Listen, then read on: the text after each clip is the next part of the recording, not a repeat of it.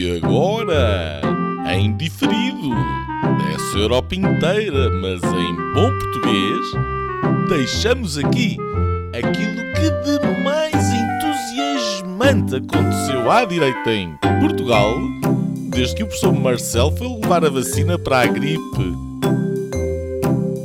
Senhoras e senhores, o episódio desta semana do podcast Linhas Direitas.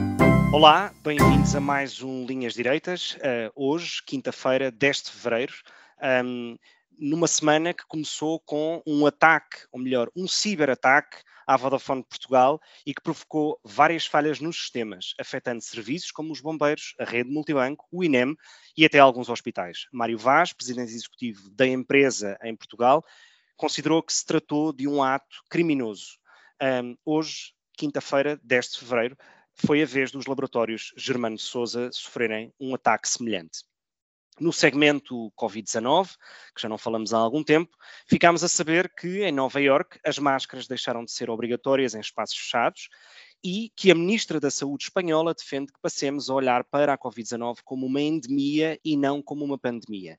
No mesmo segmento ainda, António Guterres, secretário-geral das Nações Unidas, admite que a, pandemia, que a pandemia poderá acabar em 2022. Sobre a iminente uh, ou não crise quase bélica Rússia-Ucrânia-NATO, um, esta semana Olaf Scholz, o novo chanceler alemão, visitou Joe Biden, uh, onde em, em, Washington este último afirmou que caso a Rússia uh, invada a Ucrânia, bye bye Nord Stream 2. Por fim, e antes de passarmos aos temas uh, do programa de hoje, uh, e ainda sobre as eleições legislativas de 30 de janeiro, soubemos ontem, já de madrugada, que PS e PSD uh, dividem os quatro deputados pelos círculos da imigração, cada um elegeu dois, respectivamente, uh, dentro, uh, e, e, que dentro deste universo de, de, votantes, no caso do Círculo da Europa, 20%, ou seja, com uma taxa de abstenção na ordem dos 80%, uh, ah, mas, enfim, como dizia, na ordem dos 20% de votantes, 80% desses votos foram anulados com a concordância do PSD. Na prática, a falta de uma cópia do cartão de cidadão justificou uh, a decisão de tornar nulos esses votos, um, apesar de, de facto, ser uma medida uh, inscrita na lei. O PS uh, já se mostrou contra, um, uma vez que afirma não se devem anular votos uh, uh, uh, dos eleitores. e apesar de estar contra, como disse, já afirmou que não recorrerá da decisão para o Tribunal Constitucional. Esta semana uh, trazem-nos, como sempre, para o debate, uh, Afonso Vaz Pinto, uh, que grava de, desde Lisboa, o Nuno Lebreira desde Bruxelas e eu, Gonçalo Cevada, desde, desde, desde Luxemburgo. E hoje temos uh, dois temas: o, o, tema inevitável sobre uh, as quatro vice-presidências da mesa uh, da Assembleia da República, um tema apaixonante e nada burocrático, um, e as reações que deram nesta, nestes primeiros 10 dias, salvo erro, desde, desde, o novo círculo, desde o novo ciclo eleitoral. Um, houve várias reações à esquerda, à direita, como lidar com o Chega, again and again, um, uh, votar ou não uh, uh, em Diogo Pacheco da Morim, um, trata-se de uma questão jurídica, política, enfim, tática, you name it. E como segundo tema temos, um, digamos, o potencial impacto económico, ou possível impacto económico, como consequência da inflação, do aumento das taxas de juros, que já se nota nas yields uh, a curto e a longo prazo, tanto dos Estados Unidos como uh, da Alemanha, uh, e que impacto é que isso terá na, na, na, política económica e macroeconómica que o próprio Orçamento de Estado de 2021 não prevê e que terá que necessariamente ser atualizada e até que ponto é que isto alterará a forma como António Costa tem governado nos últimos seis anos. Para não perdermos mais tempo, passo a palavra um, ao Afonso, uh, onde te pergunto diretamente: se fosses deputado, votarias em Diogo Pacheco da Morim para vice-presidente da Assembleia da República? Oh, Gonçalo, muito obrigado. Olá a todos, os nossos ouvintes. Olá, Nuno. Uh, eu, eu acho que só no dia em que eu fosse eleito deputado é que sabia que tinha que ter que votar num vice-presidente, ou neste caso, ou quatro vice-presidentes da Assembleia da República. Sei que, enfim, todos conhecemos quais são os, os uh, presidentes da Assembleia da República, é a segunda figura do Estado. Um, muito pouco se discutiu, aliás, sobre uh, quem será o presidente da Assembleia da República. Já na semana passada falámos aqui da possibilidade de Edith Estrela, que está a ser basicamente testada. Uh, e essa sim é que devia uh, agitar os espíritos. Mas, como te dizia, eu acho que só agora é que me dei conta, sequer que era eleito pelos. e, e ignorância a minha, com certeza, não, não, não há problema nenhum, mas de facto foi preciso Chega estar na posição de possibilidade de ser eleito, porque, como consequência de uma eleição nacional, e eu penso que ainda estamos num, num país democrático, e sendo um país democrático, devia uh, respeitar que a terceira força política tivesse lá um uh, seu representante naquela mesa, que, como tu dizias e bem, é apenas apesar de ser a segunda figura do Estado, o Presidente da Assembleia da República, eh, acaba por ser uma função até bastante burocrática. Ali se perdem, eh, no caso do PSD, imagino que o Duarte Pacheco seja vice-presidente, já o foi, um, espero que não seja, porque está tão depauperada a, a bancada que eu preferia que o Duarte Pacheco estivesse no debate político e não, e não ali na tal função burocrática. E, portanto, chegamos ao ponto em que o Chega mais tem crescido em lume brando que é pôr o Chega no centro do debate político e no centro do mediatismo. Um, e, portanto, chegamos ao Chega ou não Chega, essa questão. E o que eu acho que é um erro, é uma estupidez, uh, mais uma que vai dando força a um partido que, quanto a mim, uh, é um partido que tem cabimento no sistema político, porque assim uh, os portugueses o quiseram, porque assim está legal, um, e ao ser diabolizado desta forma, cada vez vai concentrando mais vozes e mais pessoas e mais votos à direita do espectro político. E isso é resultado desta estratégia parva uh, de, de, de, deste chega ou não chega essa questão. Acho que não faz sentido nenhum. E portanto, sim, Diogo Pacheco da Amorim para a vice-presidente uh, da, da, Assembleia da República. Muito bem. Um, Nuno, um, podes responder à mesma pergunta se quiseres, mas eh, a minha pergunta, ou a pergunta que eu, que eu, que eu, que eu tinha pensado fazer, era: esta questão tem sido uh, uh, muito justificada, sendo uma questão ou regimental ou constitucional, uh, varia a tendência de quem o diz, um, mas de facto, tratando-se de uma questão inscrita na Constituição, e que eu, aliás, tenho, tenho tenho as minhas reservas porque é que algo tão burocrático está inscrito numa Constituição, mas enfim, isso é outro tema. Um, Achas que a questão deve ser tratada no plano jurídico e, e, e, tendo, digamos, o costume, digamos, a prática costumeira da Assembleia da República, como não é uma fonte de direito, mas enfim, é uma fonte de prática, digamos assim, uh, como argumento, ou é o argumento político de, uh, uh, afinal, os deputados, a maioria dos deputados, deve votar consoante aquilo que diz a sua consciência e não estão de maneira nenhuma, ou sim, não sei, pergunto, obrigados a votar no candidato que o Chega proponha, digamos. Olá a todos, uh, os nossos ouvintes, em primeiro lugar, vocês os dois. Um, eu acho que isto é uma salgalhada uh, à portuguesa, uh, porque, um, quer dizer, a, a, questão jurídica para mim, coloca-se a montante. Portanto, a partir do momento em que o Chega é um partido que foi aprovado pelo Tribunal Constitucional, um, que está completamente integrado uh, no sistema. Uh, aliás, eles não vão gostar uh, da ideia da palavra sistema, mas do regime democrático, digamos assim.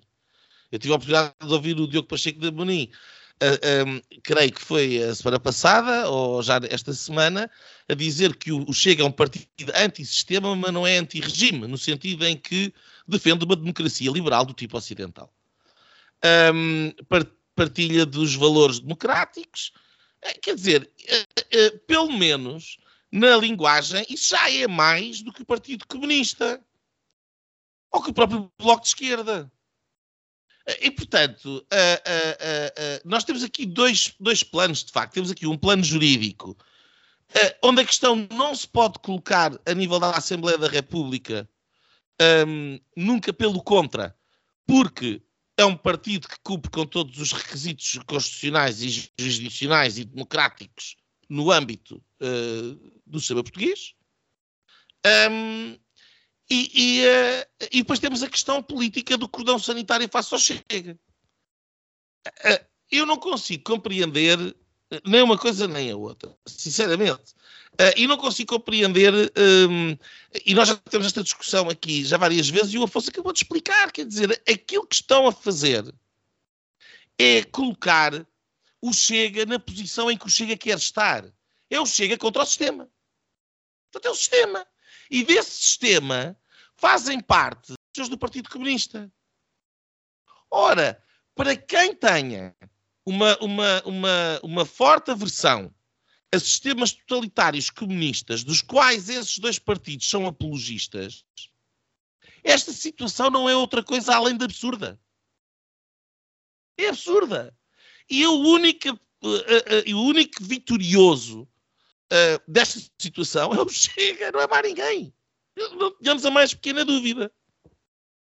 Posto isto, sobre o, o, o erro estratégico que é a cerca sanitária, porque a cerca sanitária não é só o André Ventura e agora estas novas figuras que estão a aparecer mais, porque são deputados, mas são os 400 mil portugueses que votaram no Chega. Além disso, eh, na questão concreta, bem, eu não, primeiro não percebo o que é, é uma questão constitucional, o que é extraordinário. Uh, isso também diz muito, sobre a, uh, diz muito sobre a Constituição Exato. que nós temos. Exato. Por isso é que eu mas, dizia, parece-me um tema burocrático para uma Constituição, mas enfim. Mas, mas, mas, pronto, está lá. A verdade é que está lá. E parece-me que é ambíguo o que é que acontece quando os deputados não votam. Ora, quer dizer, também não podemos colocar numa situação em que os deputados são obrigados a votar de determinada maneira, porque senão então a votação não serve para nada. Portanto, é óbvio que os deputados podem chumbar e estar no seu direito.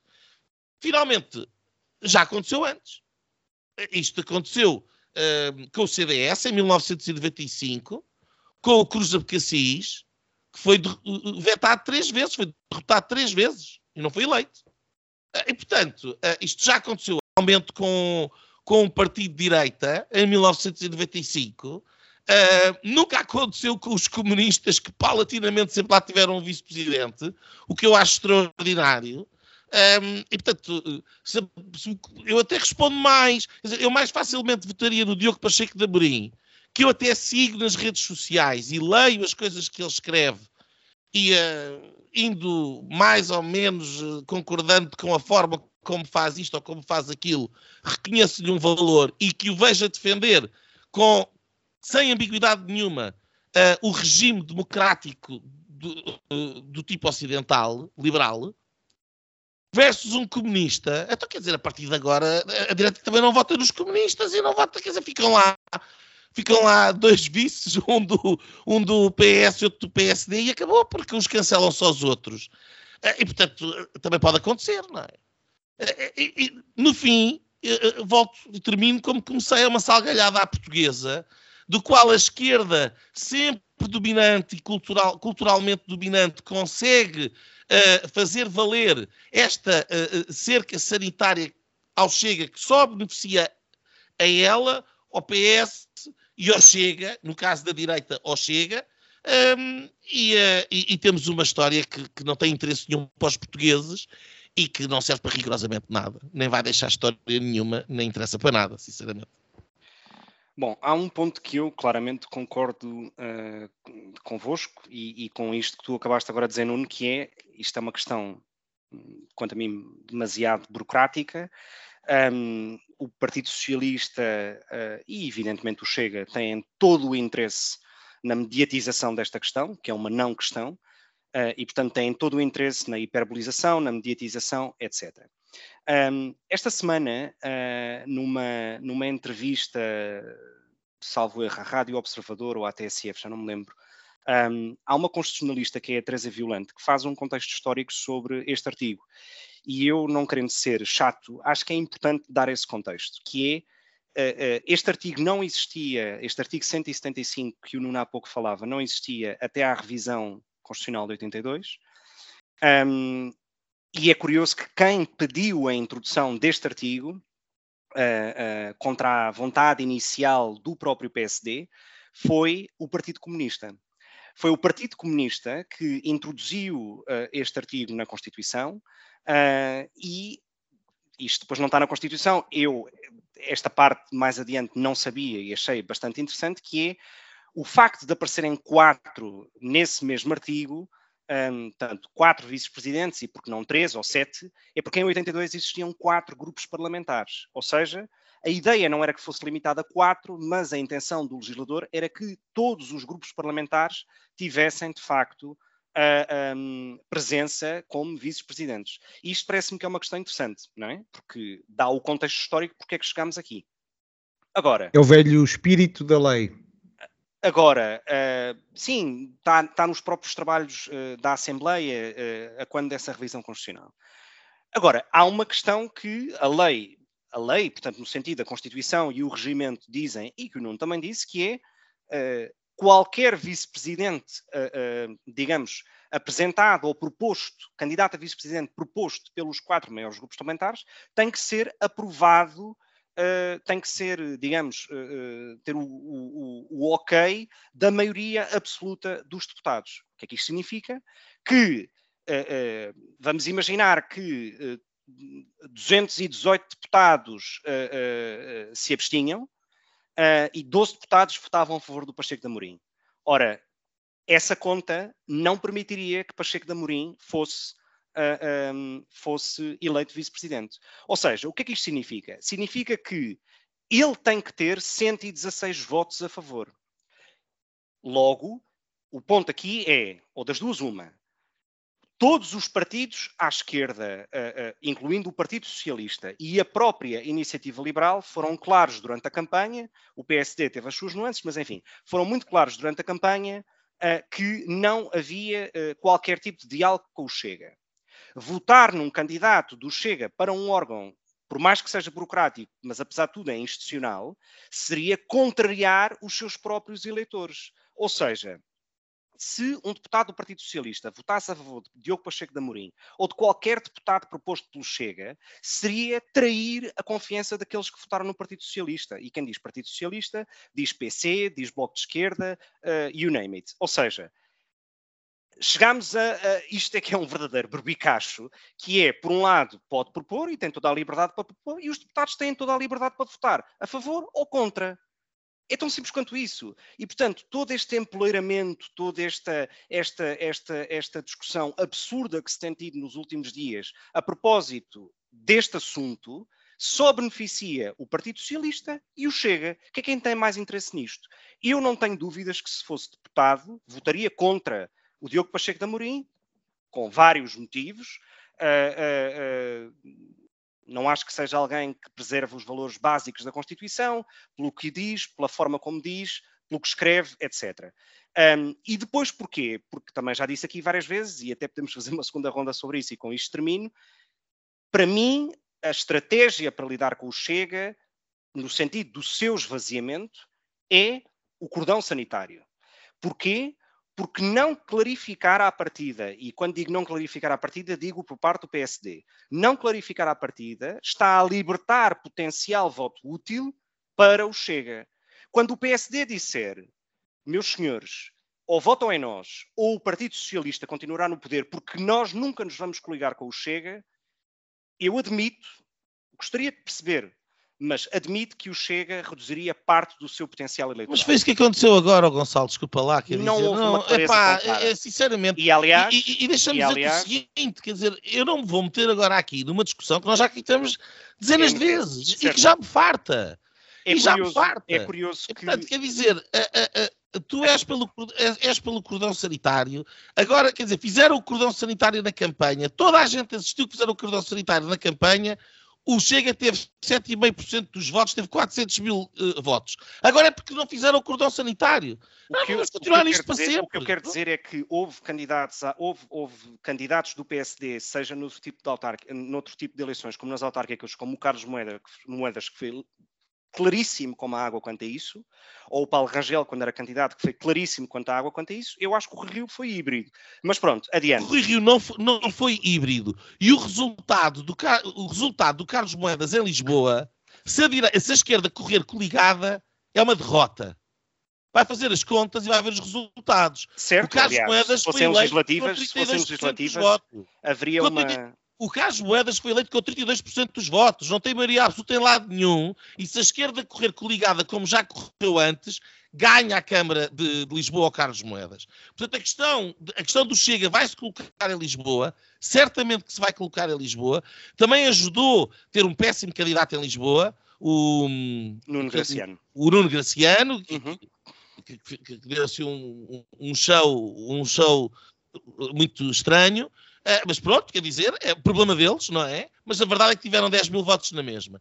E agora, com 400 mil votos e 7,5%, eu não ponho em causa que não seja possível haver uma maioria absoluta à direita sem o Chega. É possível. É mais difícil. É Certo. que pode colocar-se a questão de termos que optar entre ter um governo de esquerda e ter um governo de direita que tenha a obriga- a obrigação de falar com o Chega, temos. Quer dizer, fazer o cordão sanitário e depois deixar lá os socialistas a governar, é, o que é que queres? É a nossa divisão, portanto não vale a pena Certo, continuar certamente. aqui. Eu, eu- eu só queria E outra acrescentar... coisa, o cordão, sanitário, Hum. o cordão sanitário, ao contrário do que tu dizes, eh, eh, para um partido antissistema, a pior coisa que tu podes fazer é englobá-lo no sistema. O Chega morre, o Chega morre no dia em que tiver que ir a votos justificar uma governação à qual tenha dado eh, o apoio na Assembleia da República. Nesse dia. Aliás, Morre. toda esta conversa ter resvalado para a linha vermelha demonstra que essa é exatamente o caldo que o Chega precisa e onde se alimenta. É exatamente isso. O mais possível, mas quem, Exatamente, alimenta é isso, isso mesmo. mas quem alimenta isso é o próprio Com certeza, Chega e o Gonçalo. Não, és tu, és tu e a, e a direita, a Cássia, que enganado. inventou a linha vermelha. Estás São enganado. vocês que inventaram isso com aquele manifesto. Estás enganado. Ah, ah, Só, só alimenta. Eh, deixa- queria, Não é verdade, aliás. Os, os Queria só dizer exemplos mais na uma Europa, coisa. Os exemplos na Europa têm mostrado isso. os Esquece a sinais, Europa, pá, esquece a Europa. os sinais, acesso à Europa? Estamos a falar de Portugal. Está Nós bem, mas há acabámos de assistir. noutros sítios com modelos relativamente parecidos. Ó, Gonçalo, situações acabámos- Vamos comparar os partidos. Não vamos comparar Aliás, os partidos. Aliás, Não vamos aliás, comparar partidos neonazis. Ah. Não vamos comparar partidos que advogam o, o, o, que, é, ou, ou que defendem outras coisas. Quer dizer, é, é, Ah. não vamos confundir alhos com bugalhos. aliás, Nem para o bem. Como é confundir o, o- Chega com o Vox? Que o Vox está a anos luz acima daquilo que é o Chega em termos de ah, produção nisso, nisso intelectual. concordamos. Nisso nem confundir por esse lado, nem confundir pelo outro. Se- eh, eh, com- partidos neofascistas Só ou neonazis, que é o caso do, do Chega, evidentemente. Aliás, há uma prova, há uma prova dessa diferença, há uma prova dessa diferença que, aliás, o Vox e o Chega nem sequer fazem parte do mesmo grupo parlamentar no Parlamento Europeu, por exemplo. Hum, portanto, nesse aspecto eu estou de acordo. Deixa-me só fazer um comentário último antes de passar para o Afonso sobre, sobre, sobre a questão do Partido Comunista. Hum, eu estou totalmente de acordo convosco, que é, eh, eu como defensor eh, acérrimo da liberdade, onde não há de facto adversativas nem mas, votaria igualmente contra Diogo Pacheco de Amorim, como votaria António Filipe, contra António Filipe ou qualquer candidato proposto pelo Partido Comunista. Porque, de facto, ah, ah, ah, digamos, as referências do Partido Comunista são tudo menos democráticas, são contrárias à- à- à- ao parlamentarismo liberal e, portanto, quer dizer, não teria dúvidas sobre isso. Agora, o, o- o que eu acho, o que eu acho é que isto se mataria da seguinte maneira, que é, o Chega propõe quem quiser propor, e os deputados, quando tiverem que votar, votam de maneira secreta em quem quiserem votar. Acabou a Mas conversa. achas que. Mas isso é o que vai acontecer. É por isso que isto é uma não tal questão. como diz a Constituição. Uh, nós também já tivemos outro caso uh, subejamente conhecido, que é com, mas para a presidência da Assembleia da, República, com o Nobre, o Fernando Nobre, que foi rejeitado uh, de, de forma bastante categórica pelos deputados um, no tempo do Passos Coelho. Incluindo Acho que, os deputados do, do CDS, por exemplo. acho que, uh, e muito certamente o PSD, Também. Uh, e certamente o PS. Uh, eu acho que uh, já disse isto outras vezes que é a democracia, o voto é a linha final de, uh, da democracia, não é onde começa a democracia, é onde acaba. E estas tradições se nós continuamos nesta deriva de não respeitar as tradições na, na Assembleia da República, eu acho que esta faz sentido, que é, eu, eu, não me importaria de votar num comunista se o comunista for terceira ou quarta força política, e acho que é importante, se tem expressão no, no Parlamento Português, o PCP também advoga, tem, inspira-se numa ideia não democrática, mas não, o PCP, o Partido Comunista Português, é um partido democrático e é, está legal na Assembleia, na, na, está aceito pelo Tribunal Constitucional e, portanto, é um partido democrático, também faz parte deste sistema. E, se quiserem, é, uh, uh, tem críticas a fazer à democracia liberal, mas está integrado, foi integrado, e ainda bem que está integrado.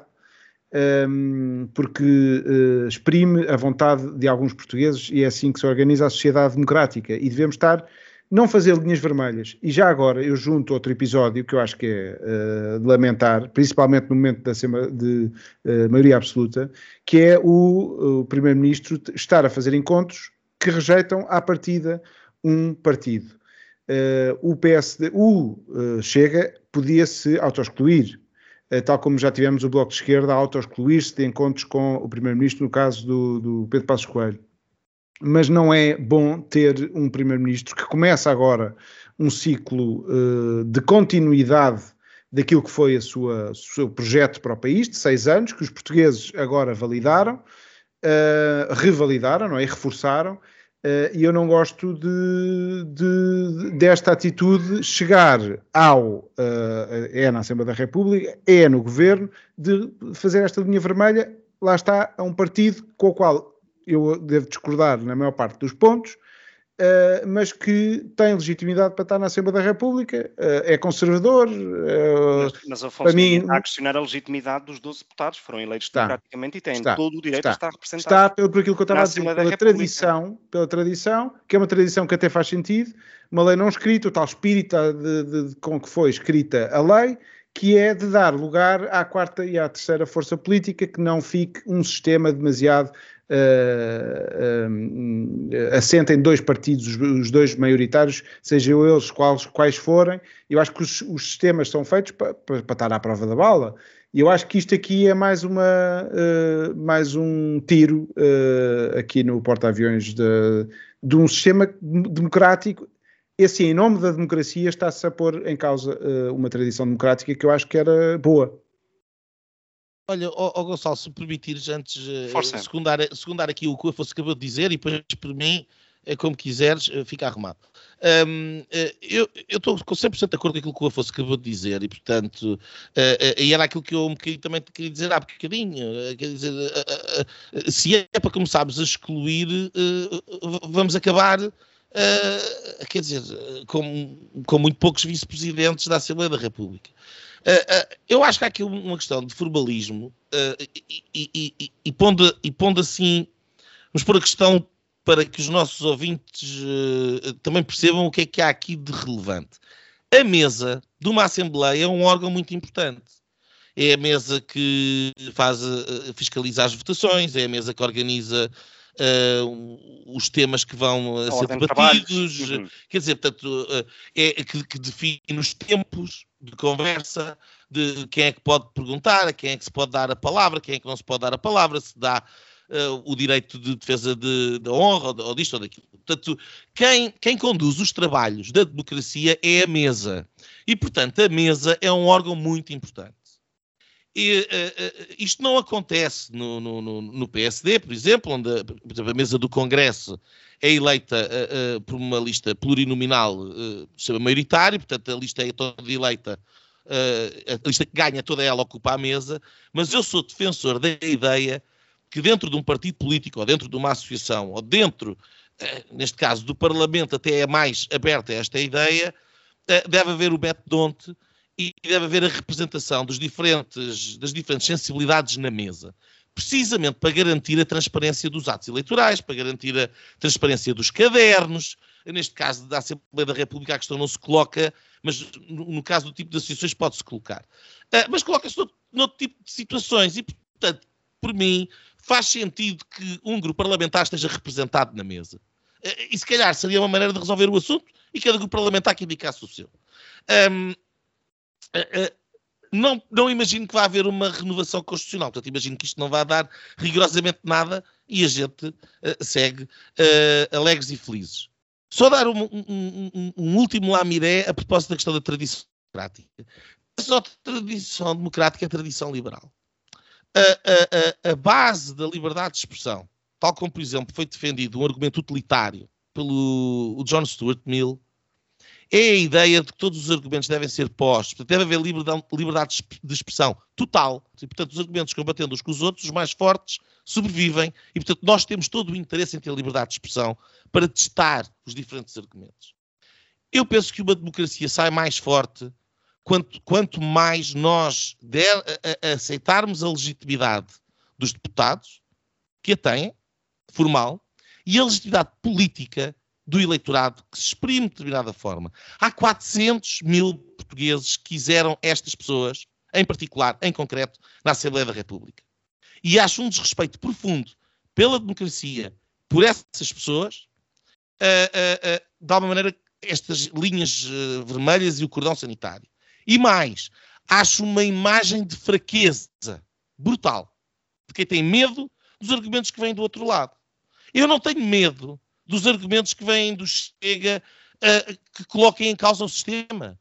E, portanto, é deixar os homens falar, os homens e as mulheres falar à vontade, é dar-lhes espaço e é derrotá-los argumento a argumento. Não gostas, derrota-os pelos argumentos. Não é, não é calando-os, não é tirando o espaço público eu, e não é com cordões sanitários. Não eu, é, isso não é democrático. Eu, é concordo, eu concordo contigo nesse ponto que, de facto, estas ideias jogam no debate político e não na secretaria. Concordo contigo mas, do, mas também é tão democrático proporem um candidato e esse candidato ser rejeitado, porque é democrático, porque a arquitetura do Parlamento é a que é, e maioritariamente esse nome vai ser rejeitado.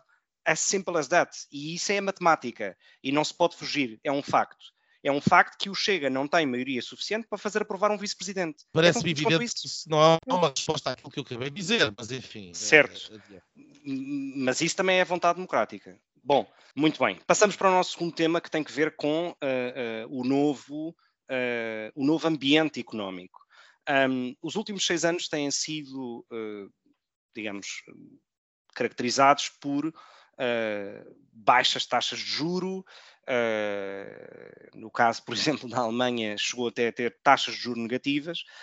Um, e, portanto, um ambiente económico irrepetível, único, e que permitiu, uh, e que permitiu através de uma política de quantitative easing que o Nuno aqui já falou várias vezes, um, uma espécie de uh, folga aparente, numa espécie de folga aparente da austeridade. Ora, a inflação aumentou, uh, nos Estados Unidos já superou os 7%, Uh, na Europa uh, está mais elevada do que nunca desde os últimos 10 anos. Portugal, neste aspecto, tem sido relativamente poupado um, e, portanto, tem uma das taxas de inflação mais baixas da Europa, mas que uh, neste momento ronda os 3%. e isto tem necessariamente um impacto. que é o facto de já ser mais previsível que haverá um aumento das taxas de juro.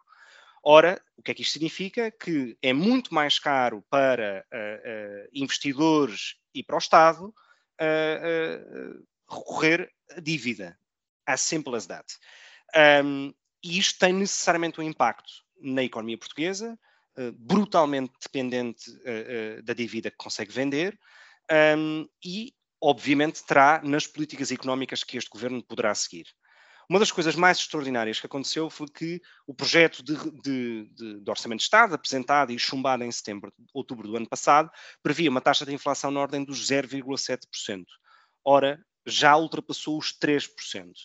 E, portanto, uh, o abanico que, que andou uh, a servir de, de, de ar-condicionado ambulante do António Costa durante a campanha, portanto, o próprio draft do Orçamento de Estado, já está claramente uh, desatualizado. Não te parece, Nuno? Parece-me, quer dizer, eu acho que nunca teve atualizado. Uh, nunca uh, tudo, toda esta governação socialista nunca teve no real. Um, e portanto, uh, mas não é só a governação socialista que não teve no real. Eu acabei de estar aqui com uma pequena rant a defender o valor da liberdade de expressão para que os argumentos livremente discutam na arena democrática na arena, nós acabámos de ter eleições legislativas e na arena democrática não se discutiu rigorosamente nada de importante daquilo que se passa uh, com o país. Zero.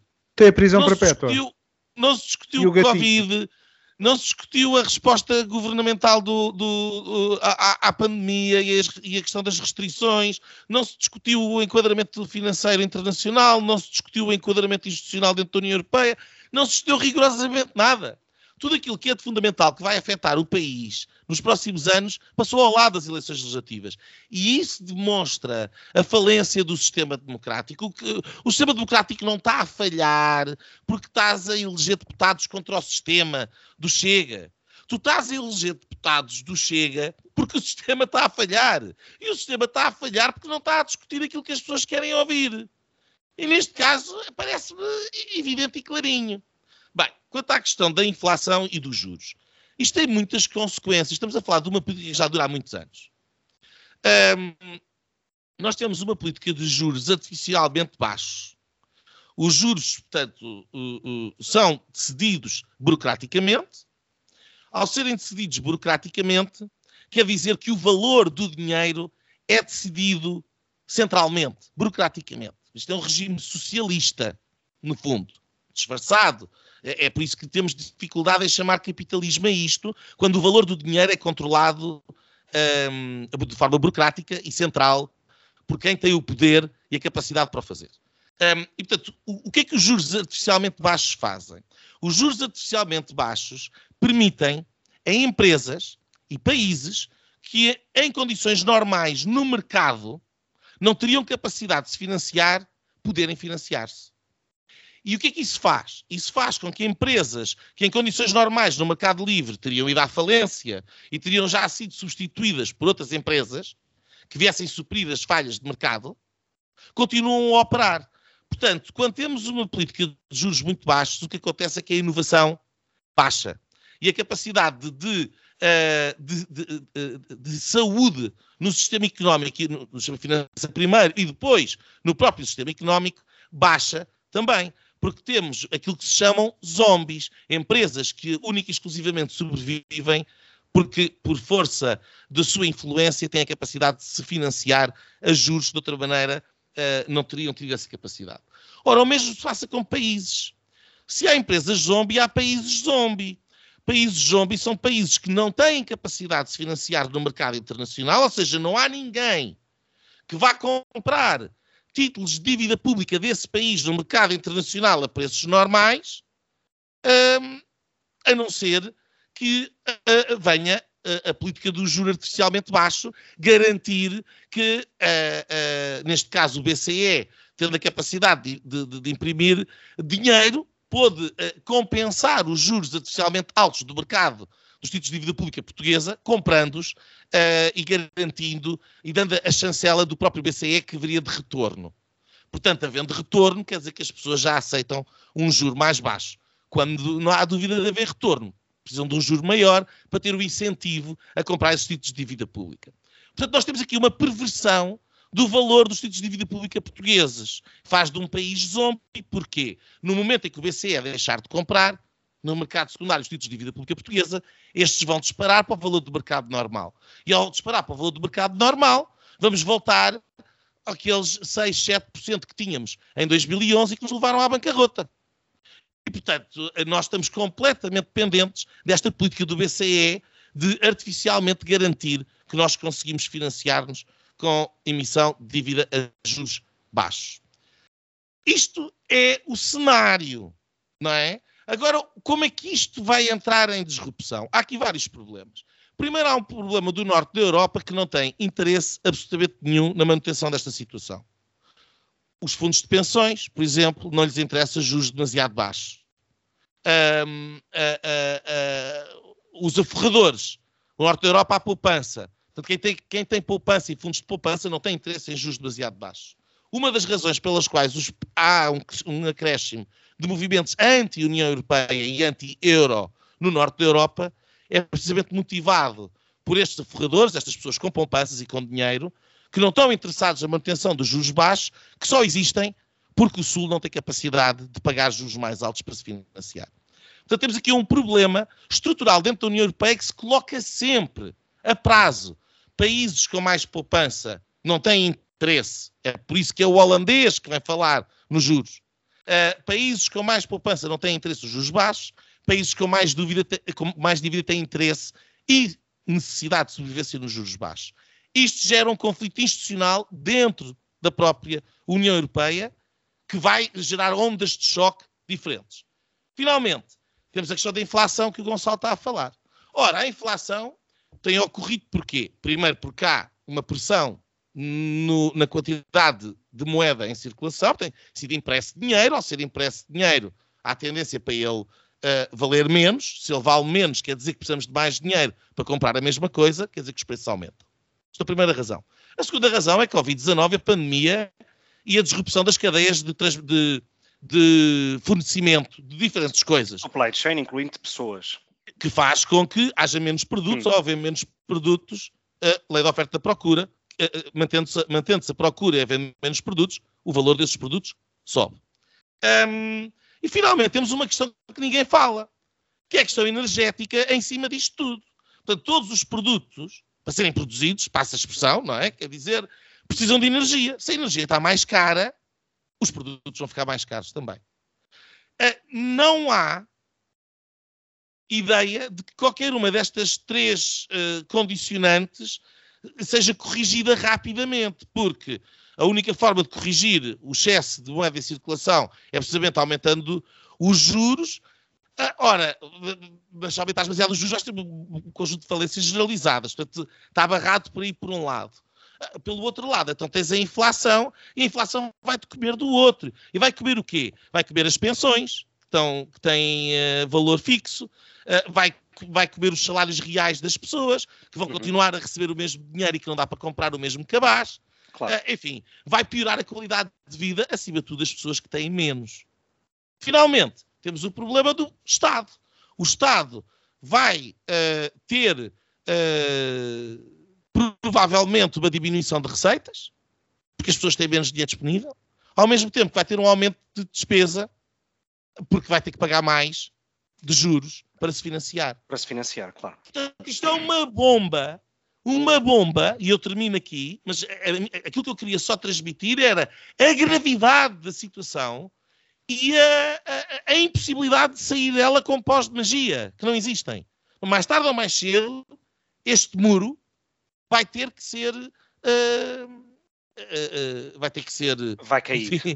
Vai ter que ser rebentado através da, da força da realidade e do embate nosso com essa realidade, com qual andamos a fugir. É? Eu, eu agradeço ao Nuno porque acho que a contextualização técnica, digamos assim, sem o ser excessivamente técnico, é útil para, para, para, que todos percebamos e para que os nossos ouvintes também percebam de que é que estamos a, a falar e a tratar.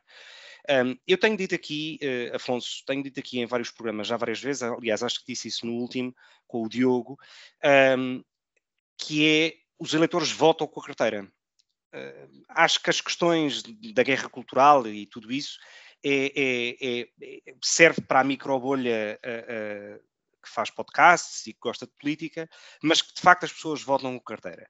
Saíram hoje, nos últimos dias, saiu hoje uma notícia e, e acho que ontem uma outra a propósito de dois aspectos, dois dados económicos importantes no caso português. O primeiro é que a Comissão Europeia revê em alta o crescimento económico português para este ano e para o próximo, uh, sendo que essa taxa de crescimento do PIB rondará os 5,5%, quando a média da União Europeia é de 4%, e portanto Portugal é o segundo, terceiro país que mais cresce este ano, e que houve um aumento do salário médio em Portugal, da, digamos, em comparação final de 2021 com o ano anterior. Uh, esse aumento foi na ordem dos 3%. Não deixa de ser curioso que é mesmo precisamente o aumento da inflação. Portanto, se calhar o salário real não aumentou. Mas ninguém fez essa análise na, na, na notícia que eu li. O meu ponto é, a percepção que há uh, uh, no eleitorado, um, até porque senão não teria votado de outra maneira, digo eu, a percepção que há no eleitorado é que, do ponto de vista económico, até estamos mais ou menos protegidos. Um, compras essa ideia uh, ou, ou, achas que não tem nada a ver? Eu vi que hoje ou ontem puseste uma fotografia no Facebook a propósito de um, de um, de um digamos, um depósito de gasolina, o preço da gasolina, precisamente. Uh, e eu fiquei impressionado com, com, com o valor.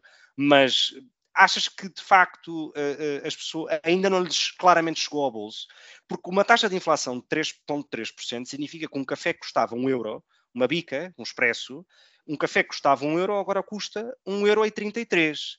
Ora, isto ao final do mês são 10 euros. Um, e, portanto, para alguém que receba o salário mínimo, 10 euros faz muita diferença.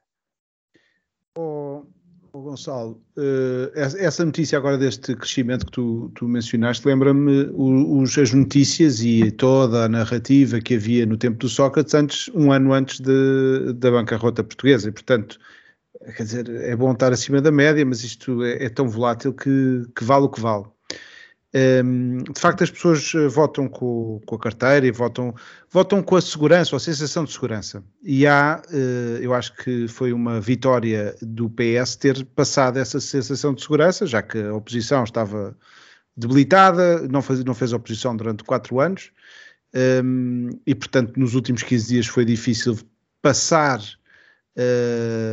a mensagem de que havia não sei se a oposição tinha essa convicção que havia essa necessidade de, de, de reforma, etc. De, de, começarmos a ouvir palavras como ajustamento, uh, reformas e crise, foi, é, está fora do, do, do, léxico atual e da, da, da, conversa atual dos políticos. Uh, porque nós estamos exatamente naquele momento uh, Ferreira Leite Sócrates, de há uns anos atrás. Se, se bem se lembram, os portugueses tinham a opção, já se falava muito de uma crise que vinha, vinha aí, uh, e tiveram a opção de votar ou no Sócrates, que lhes dizia não há problema, estamos seguros, não vai acontecer nada, e eu até acabei de aumentar os, os funcionários públicos, porque há folga, um, ehm, ou vamos para Ferreira Leite, que dizia o rei vai nu. O rei vai nu, é preciso fazer reformas, é preciso. Pronto, era, era a chata da Manuel Ferreira Leite que vinha com a, com a má notícia. E eu pergunto agora aos portugueses se fossem atrás, provavelmente tinham mudado o seu, a agulha naquele momento. Ou talvez não. Um, o, o, PS uh, eh, é, aquele, é aquele excelente condutor que sempre pega no carro deixa o carro ir abaixo. Tem sido assim nos últimos anos. Uh, mas eu agora estava aqui a ouvir o, o Nuno e o Nuno fez aqui uma descrição muito bem feita já agora a maior parte dos portugueses, principalmente aqueles 2 milhões e 300 mil, o que ouvem é, lá estão eles com a história do diabo. Isto é o diabo. É o diabo. Isto é o passo escolho, isto é o pacismo. Mas não acontece, há seis anos que isso não acontece. Há de haver qualquer coisa que nos vai salvar e nada se vai passar. Isso é o diabo. E acaso para dizer que enquanto o diabo não vem, ao Costa. Que é isso que tem acontecido Uh, há seis anos que acontece e, em princípio, uh, uh, contam estes 2 milhões e 300 mil portugueses que vai continuar. Eu acho que, o, o, de facto, há aqui um, uma. Eu agora vou, vou, dizer uma coisa que não, não quero ofender os benfiquistas, e temos aqui um benfiquista, pelo menos o Nuno. de facto, o país está bem quando o Partido Socialista está no governo e quando o Benfica é campeão. Isto não tem nada a ver com. Não, não é uma crítica.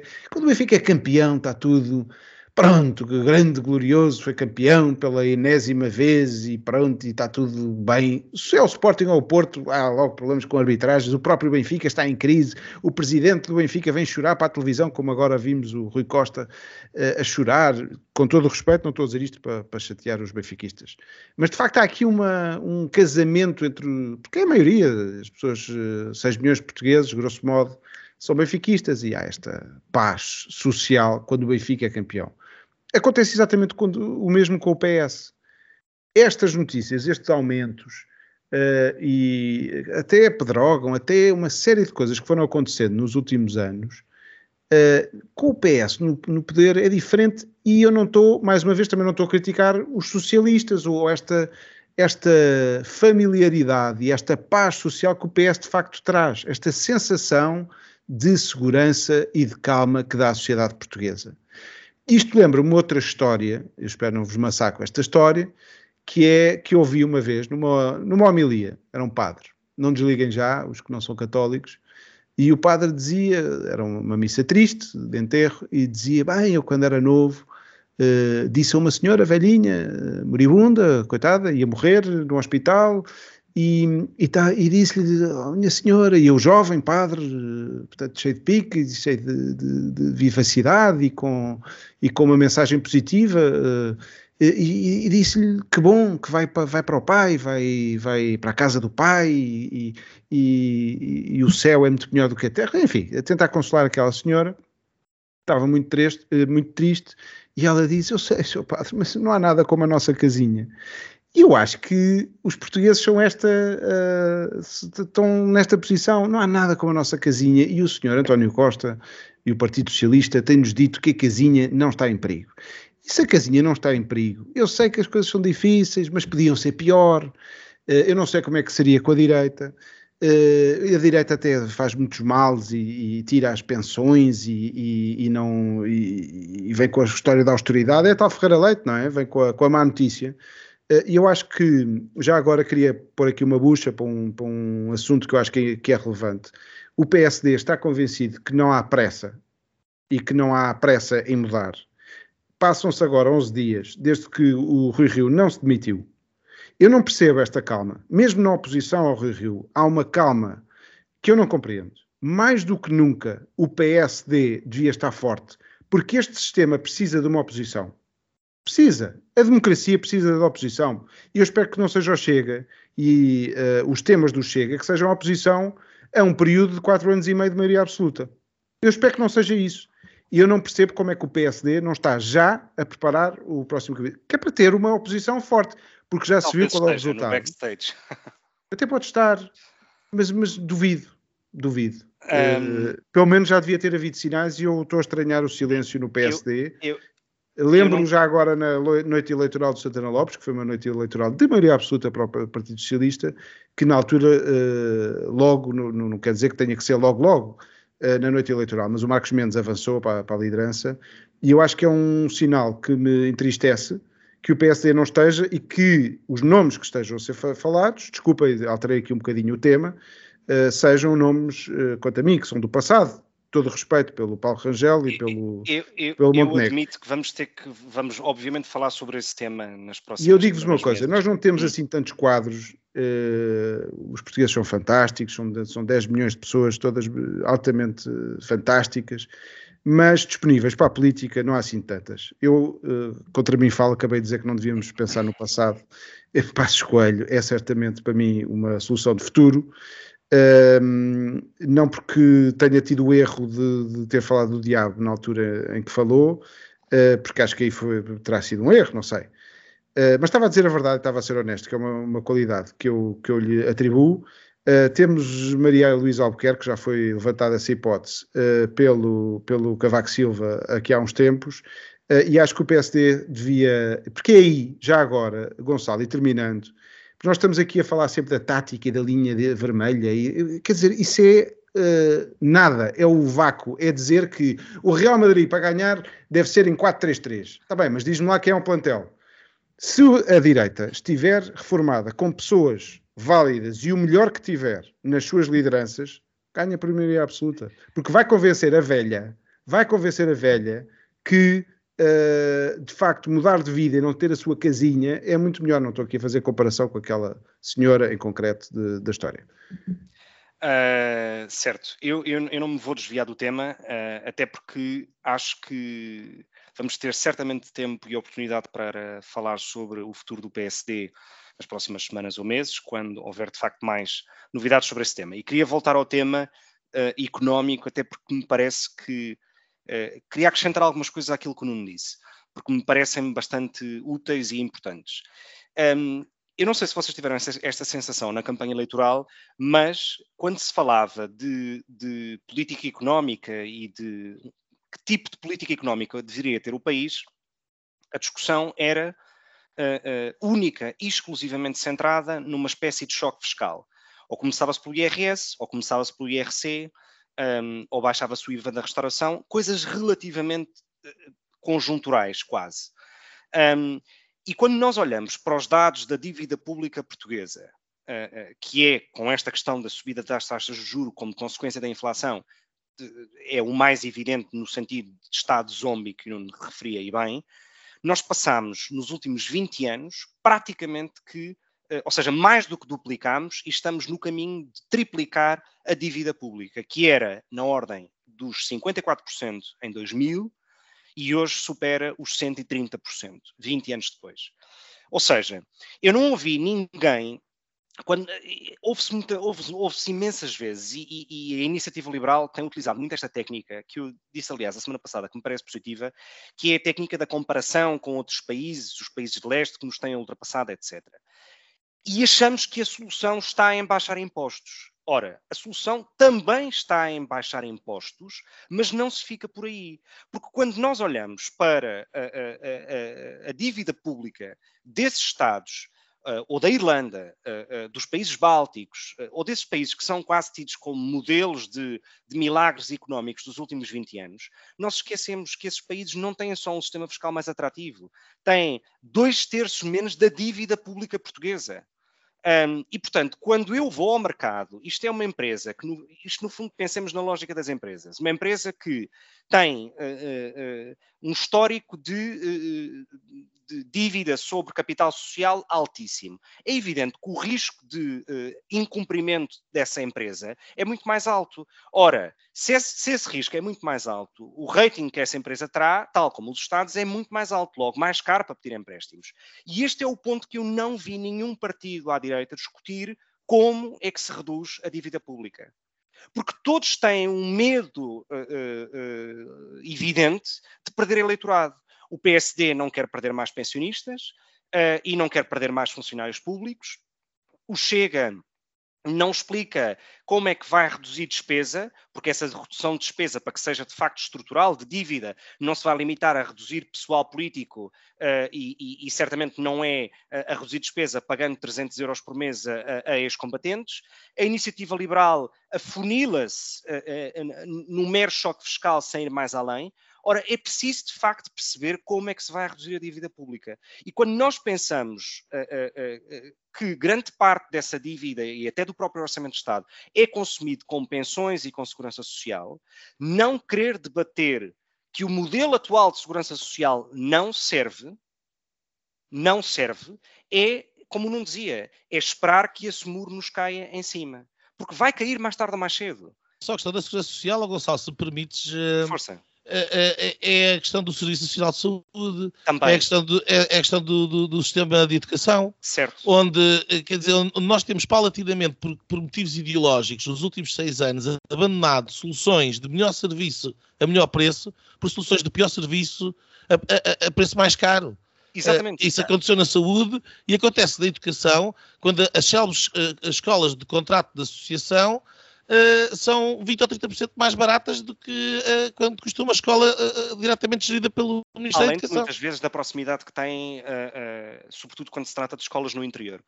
Um, um, caso clássico é, por exemplo, o Colégio das Calninhas em Famalicão, que deixou de ter esse acordo e, portanto, não permite que crianças, se calhar, menos favorecidas possam aceder a essa educação eh, que era considerada de topo, por exemplo. Olha, aqui é um, é, um, é um dos poucos exemplos onde a maioria absoluta do Partido Socialista pode ajudar a alguma coisa, porque uh, não depender do Bloco de Esquerda e do Partido Comunista abre espaço a que um conjunto certo. de parcerias público-privadas que vinham de trás possam ser retomadas. E, e eu, pode dizer alguma coisa. Eu, eu, eu, concordo contigo nesse aspecto. Já agora, já agora com quem? Com a Marta Temido? De, Deixa-me só dizer uma coisa que é. Não, não estou a dizer, é, estou a dizer é, como princípio, como princípio. Eu acho que é o contrário. Acho que o PS okay. vai internalizar aquelas tendências mais à esquerda na sua tentativa de takeover de, do espaço político. Eu aí tenho dúvida. Aliás, acho que vai fazer o takeover do PSD, mas pronto. Uh, e portanto será sempre muito mais próximo de PPPs. Sabes que agora, até agora tem sido de, precisamente à esquerda. a maioria absoluta é feita não, com não, a esquerda. Não duvides da capacidade de spin uh, que têm. E, portanto, o mais possível. Dizer, o, o, o, PS, estando sozinho no governo, consegue fazer uma parceria pública ou privada eh, explicando que aquilo é aumentar o serviço público. Eh, certo, verdade, mas já agora... Deixa-me deixa só, deixa só uh, concluir o meu ponto que eu dizia há pouco, que é Portugal passa, como eu disse há pouco, praticamente que triplica uh, o peso da dívida em relação ao PIB Uh, e pior do que isso, passa, ou seja, há 20 anos atrás, em 2000, Portugal tinha uh, uma dívida pública mais baixa do que a Alemanha, a Áustria, uh, a Bulgária, o Chipre, a Hungria. Hoje só está abaixo da Grécia e de Itália da Grécia e de Itália. E o, que é que no, e o que é que aconteceu? Significa que todos estes países que estavam à nossa frente vivem hoje pior? É a pergunta que eu faço. É porque, de facto, nós tivemos um aumento brutal da dívida pública. No fundo, estás a perguntar anos. uma coisa muito simples, que é onde é que está o guito? É isso. Ou seja, como é que se pode explicar que nos últimos 20 anos tenha praticamente triplicado a dívida pública e, no entanto, a qualidade de vida das pessoas não aumentou? Os salários estão, na realidade, uh, não houve um aumento. Uh, portanto, as pessoas não vivem melhor. Viviam melhor em 2000, com menos dívida pública. Portanto, a minha pergunta é... Estamos a falar é de mais de 200 mil milhões de euros. É um disparate. O que é que países como a Áustria. É que eu não estou a falar de, de não estamos a falar de, de, de, países com um índice de desenvolvimento humano no fim da tabela das Nações Unidas. Não, estamos a falar de países do G7, ou certamente que estão no topo dos rankings económicos da Europa e, e, desenvolvimento económico e social.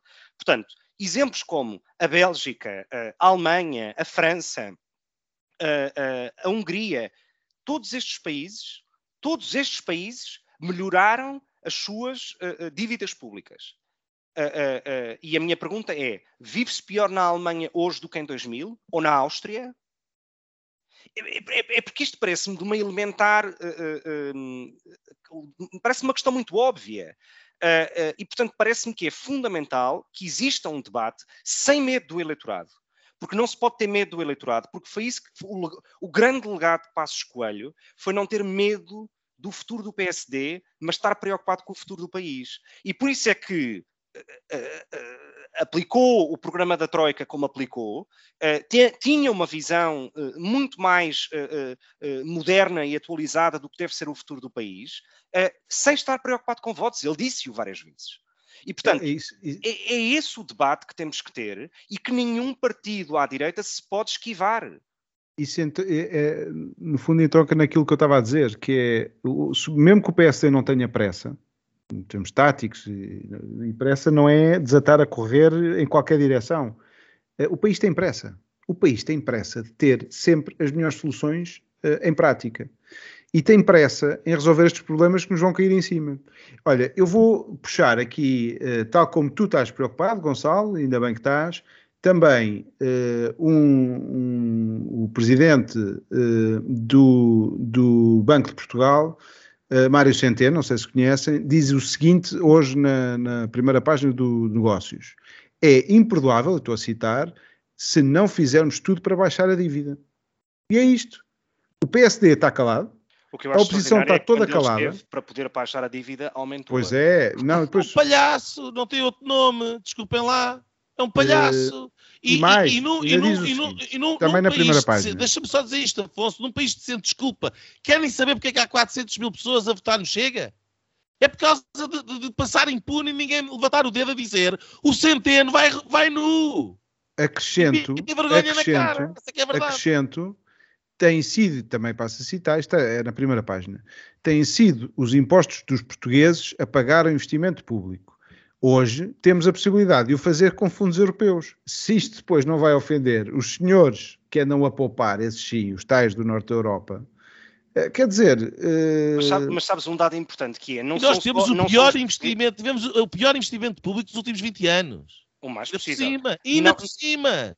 Então, o PRR, a primeira coisa a ser anunciada foi uma ponte no Porto. Eu, dizer, eu acho que é importante desmistificar uma ideia, que é quando se fala de os portugueses assim em abstrato, achamos que são os 10 milhões de portugueses. Em Portugal, em 2021, 16% das famílias portuguesas pagaram 80% do IRS oferido pelo Estado. E, portanto, esta desproporção brutal, que é brutal, não é? Uh, portanto, um quinto das famílias paga uh, uh, quatro quintos do IRS. E, portanto, não são os portugueses em abstrato, porque há muita gente que não paga impostos, e bem, porque não tem rendimentos para isso. Uh, uh, mas convém também ser um bocadinho mais concreto, porque, não, porque são de facto só alguns portugueses é que pagam impostos. E quando digo que pagam impostos, não é que os outros devam pagar. Não pagam porque naturalmente não têm rendimentos, infelizmente. Mas é preciso desmistificar um bocado essa ideia, porque de facto a proporção de quem anda a pagar impostos, em particular IRS, é relativamente baixa com a proporção que efetivamente contribui. O, o, só para terminar, eu, a, a, a questão das reformas que parece que é aquilo que estava aqui subjacente ao que o Gonçalo estava a dizer, e muito rapidamente, as reformas são fáceis de imaginar. Quer dizer, eu elenco aqui várias. Aquilo que o país precisa de fazer é criar condições para angariar capital estrangeiro, investimento estrangeiro, angariar pessoas, em vez de perder pessoas, e pessoas que tragam as suas poupanças. Uh, precisa de o turismo funcionar, que é a maior máquina exportadora do, do, do, do país precisa de aumentar a produtividade, precisa de flexibilizar ainda mais o mercado laboral e enquadrar os nómadas digitais, enquadrar o mercado internacional laboral para que Portugal seja atraente de uma perspectiva internacional, quer da União Europeia, quer no centro do, do, do mundo atlântico. Precisa ter uma justiça a funcionar. Precisa, obviamente, diminuir os impostos. Para diminuir os impostos, precisa diminuir a despesa. Um, precisa de explorar os recursos que tem, começar pelo mar, começar pela questão do petróleo, do lítio. Precisa de resolver o problema, por exemplo, de, energético da biomassa. Precisa de limpar as florestas e transformar isto num, como no, no Oregon se fez, numa indústria. Portugal precisa fazer uma série de coisas. O ponto é que não consegue fazer nada. Não consegue fazer nada porque todas estas reformas são reformas absolutamente estruturais, estruturais e contrárias a, tudo aquilo. E depois há aqui o outro ponto e eu termino. São reformas que nós poderíamos ter continuado a fazer se em 2015 não houvesse o António Costa e não houvesse uma geringonça. Porque nós tinha, tivemos os últimos sete anos para, com bonança internacional e com ventos favoráveis, criar as condições para agora ver o tempo das vacas magras e nós estarmos preparados para o enfrentar, e aquilo que nós fizemos foi cavar um buraco ainda mais fundo para um diabo ainda pior. Isto foi o que nós fizemos. E, portanto, eu sinceramente eu não vejo agora, quando os, o, to, as nuvens negras de, a, a, a, entre a possibilidade de guerra, entre a, inflação descontrolada a nível internacional, um, o aumento das taxas de juro. Tudo isto a nível internacional, entre os Estados Unidos e a própria União Europeia. É, é, o cenário é tão mau e tão difícil. Como é que nós vamos conseguir fazer estas reformas que eu, está, que eu acabei aqui de elencar e que toda a gente sabe o que é que é preciso fazer num cenário desses? E, portanto, a, a, a resposta é simples: não vamos fazer. O PS não vai fazer coisa nenhuma. O que vai acontecer é uma deterioração completa dos serviços públicos ao mesmo tempo que os impostos vão continuar a aumentar e que o nível de vida vai continuar a baixar. E nós vamos continuar assim até ao craque final, e só quando for o craque final, tropeçados, cheios de mazelas e no chão, é que nos vamos virar para os desgraçados da direita a dizer: ok, venham lá essas reformas.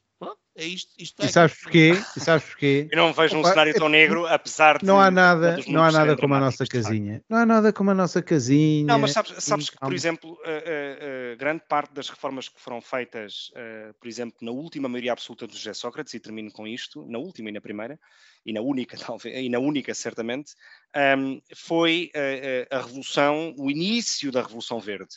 E eu acho que a, a menor dependência ou, ou uma certa uh, uma certa utilização de energia uh, renovável verde produzida em Portugal reduz a nossa dependência energética e talvez isso também explique o porquê de Portugal ter uma taxa de inflação de janeiro, por exemplo, inferior à média da União Europeia e certamente inferior à da Alemanha, do Reino Unido e, e do Olha, não é de certeza a fechar as centrais de, de biomassa e as centrais a carvão Uh, ao mesmo tempo que com a seca tiveste que gastar mais água nas hidroelétricas, agora estás a fechar as hidroelétricas e estás a comprar energia aos franceses que vão fazer 14 nuclear, estações nucleares nos próximos anos. Sim, mas eu em relação ao nuclear... Mas isto é outra conversa, a energia. É outra, é outra conversa. Eu em relação ao nuclear sou, sou, sou bastante a favor.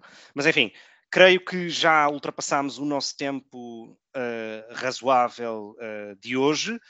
Um, passamos, portanto, para as linhas finais uh, do programa de hoje. Afonso, queres começar tu?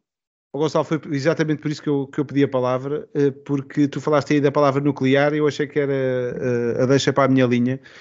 Quando eu era mais, aqui, quer dizer, a primeira vez que eu fiz um, uma análise política, eu e os meus amigos, já não sei quem é que a fez, ou se a fizemos juntos, é que o mundo ia acabar porque ia haver um conflito mundial Uh, porque os Estados Unidos e a União Soviética iam, quer dizer, que eram duas superpotências, iam, quer dizer, a qualquer momento iam carregar no botão da, da, eh, da bomba atómica e, e, o mundo acabava. O que é certo é que isso nunca aconteceu e entramos calmamente no fim da história, uh, com o fim do, do, da União Soviética e, e caminhamos para este momento de paz que, que eu acho que o mundo uh, não experimentava há muitos, muitos, diria até séculos, um, desta paz, esta Pax uh, ocidental um, e, e, democrática que, que, vivemos, com os seus problemas, mas de, de paz na maior parte do globo. E uh, eu usei esta linha já há dois programas atrás, o que quer dizer que foi há mais de dois meses, uh, sobre uh, o estacionamento de tropas ucranianas, tropas russas na, na fronteira ucraniana. E a coisa ainda não se desfez, antes pelo contrário, agravou-se e a minha linha vai para isto, para este momento de pesado em que estamos aqui a discutir, e bem, os nossos assuntos, mas que tudo pode mudar de um momento para o outro. Preocupa-me muito. Uh, acho que temos um bem uh, que, é, que vale a pena lutar por ele, mas com paz, não é com guerra que se deve lutar pela paz. É com paz, é com mais paz. Não é com uh, fogo que se combate o fogo, é com água que se combate o fogo. E eu, infelizmente, tenho assistido a sinais um bocado preocupantes de razões da Rússia estar ou não estar. Uh, devia ser um tema a discutir no futuro. Uh, não sei porque é que será importante manter este, este braço de ferro. Uh, as duas partes têm que ceder. e eu acho que aí o mundo ocidental está mais cego, se calhar, do que, do que a Rússia. Uh, não estou com isto de todo a dar razão nenhuma ao Putin, nem, nem longe disso, uh, mas a certa altura devíamos pôr água uh, em cima desta fervura que, que, é estranha e que é pesada. Já agora, quando nós estávamos aqui a discutir o, o ataque cibernético, à, o ciberataque à Vodafone, estava, o, estava, a, estava a haver acusações do governo ucraniano, que esse sim que perdeu todos os serviços também, foi alvo de ataque e que acusava a Rússia, e era isso que estava no Guardian e na Reuters e em todos os meios internacionais. Cá estávamos preocupados, e bem, com a Vodafone, que afeta a vida dos portugueses, mas lá fora estava a haver outros ataques e isto é tudo muito estranho e um ar cada vez mais pesado. Muito bem. Uh, a minha linha esta semana vai para o segundo Fediver uh, da Semana Política Portuguesa, que tem que ver com algo expressado pela iniciativa liberal que foi querer se sentar entre o PS e o PSD. O absurdo disto é tal, ou fazer disto notícia ou, ou conferência de imprensa para noticiar isto é, é de tal modo tão uh, detached com a realidade que de facto se a iniciativa liberal continua ou, ou adota este caminho de dores de crescimento passa para dores de esvaziamento porque a oposição não se faz desta maneira, ah, nem com este tipo de temas que interessam a ninguém. Um, e, portanto, e, portanto, acho que a iniciativa liberal tem que crescer um, e perceber que se de facto quer ser útil, uh, e uma vez que já divide o espaço político do centro-direita, se quer ser útil, pelo menos que faça de facto uma oposição responsável, porque isto, eh, eu como eleitor nestas últimas eleições da Iniciativa Liberal, sinto-me defraudado se este for o tipo de oposição que se, que se propõe a fazer. Nuno. Olha, tudo temas que davam conversas uh, ótimas. Uh, a falta que Donald Trump faz. ainda vou ver o Gonçalo a dar-me razão. Uh, um, Sobre isso um tenho dia... as minhas dúvidas. Vais, vais, vais, vais, vais. Uh, e uh, e uh, o Fediver da, da Liberal já, já foi. O Coutinho já tinha querido isso há dois anos atrás, não é novidade. enfim, um, a minha linha vai para o Canadá um, e vai para a, a cobertura jornalística internacional, aquilo que está a acontecer no Canadá, que é absolutamente extraordinária, quer dizer, ou não existe, ou então é, é já no campo da mentira e da deturpação completa. Então temos um bloqueio de camionistas no Canadá que estão contra as vacinas obrigatórias que o Justin Castro, eh, desculpem, o Justin Trudeau um, quis implementar no Canadá e, um, e em resposta uh, o recorde do Guinness do, da caravana de, cami de caminhões foi batido. Uma manifestação em Ottawa, no Canadá, chegou a ter uh, quase 2 uh, milhões e meio de pessoas na rua.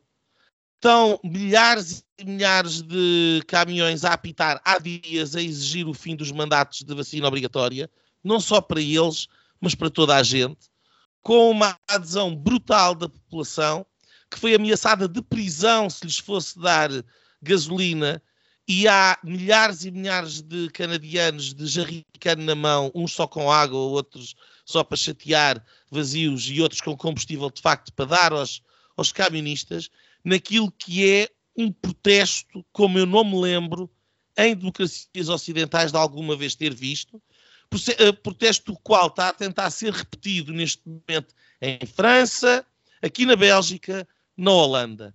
Sobre isto, a única notícia que eu vi na comunicação social portuguesa foi do Expresso a dizer que um conjunto de fanáticos QAnon e neonazis estavam a, criar problemas nas supply chains no Canadá. É uma vergonha. E é a razão pela qual eu não compro Expresso e não me incomoda minimamente que vá à falência ao expresso e que desapareça ao expresso. Porque uma notícia destas e o silêncio dos outros atesta a falência completa daquilo que hoje em dia não é mais do que uma máquina de propaganda das empresas que lhes pagam a publicidade, que é o fim do jornalismo em Portugal. Não há, praticamente não existe. É uma tristeza. E este, este dos caministas é paradigmático a propósito, a propósito disto que o Nuno comenta, não tem aliás de todo que ver com o Canadá, um, mas só uma nota final. Uh, aliás, eu tenho a ideia que nós discutimos isto aqui o ano passado, uh, por esta altura também. Uh, o novo, o relatório de 2001 da The Economist sobre um, o Global Democracy Index, um, a conclusão a que chega, e digamos que a The Economist é provavelmente a revista mais liberal mainstream que pode existir. Uh, a conclusão a que chega é que um segundo ano de pandemia piorou um, ou reduziu o nível daquilo que eram consideradas democracias plenas. Era um estatuto que, por exemplo, Espanha tinha e que deixou de ter. Portugal já não o tinha e, portanto, manteve-se nesse, nesse, nesse nível inferior. Mas é uma nota o, última. O, o, o Economist também perdeu qualquer. Quer dizer, tirando alguns pequenos pormenores, sinceramente. É, é Eu aí não concordo contigo. É, é, não, não concordo, é outra grande ouves, diferença. Não ouves o outro lado. Uh, e, portanto, como só ouves um, uh, achas que esse é que é. Uh, eu tenho tanto respeito pelo Economist como pelo Expresso. Um, Pois, eu não partilho essa opinião, mas pronto, enfim, faz parte.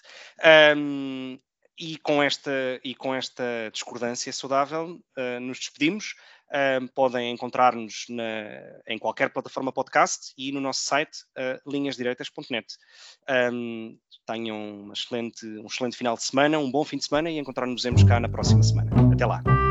E pronto, pronto. Foi assim que acabámos de ter o incomensurável privilégio de assistir ao podcast Linhas Direitas. O podcast Sensação da Direita. Em Portugal e em português. Para a semana, juntem-se outra vez.